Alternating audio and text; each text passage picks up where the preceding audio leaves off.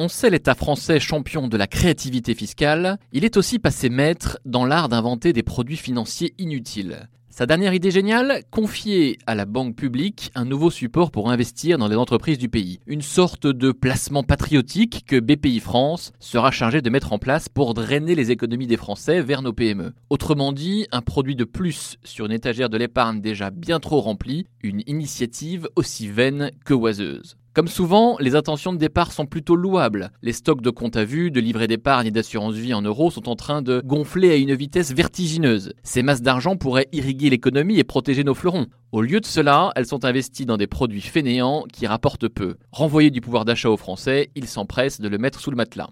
Les services de Bercy font cependant une grossière erreur d'analyse. Le problème ne vient pas de l'offre, le marché propose déjà tout ce qu'il faut pour investir dans les pépites françaises, il vient de la demande. Car nous sommes d'incorrigibles fourmis, des épargnants frileux qui privilégient toujours la sécurité sur le rendement. Et cette prudence a des ressorts profonds, un manque de confiance en l'avenir, pour soi comme pour son pays, un manque de culture financière aussi. On préfère ne pas perdre plutôt que d'espérer gagner. On préfère des produits simples et sûrs à ceux qui comportent une petite et inévitable prise de risque. PERP, fonds recroissance, PEA, PME, la liste est déjà longue de ces placements qui n'ont jamais rencontré leur public, qui n'ont jamais fait bouger les lignes. Des usines à gaz incompréhensibles autant pour le commun des mortels que pour beaucoup de professionnels. Comment croire alors que cet énième support imaginé dans les couloirs de Bercy ou de BPI France pourra changer la donne? L'épargne est un monde qui s'est décidément resté opaque au pouvoir public. S'il se souciait vraiment des épargnants, il se contenterait de leur donner les grandes orientations politiques futures. Que le gouvernement dise comment il compte dynamiser l'économie, qu'il tranche les questions fiscales ressurgies au cœur des grands débats, qu'il énonce plus clairement ses intentions sur la réforme des retraites, qu'il arrête surtout de croire qu'il peut mieux faire lui-même le métier des banquiers et des assureurs.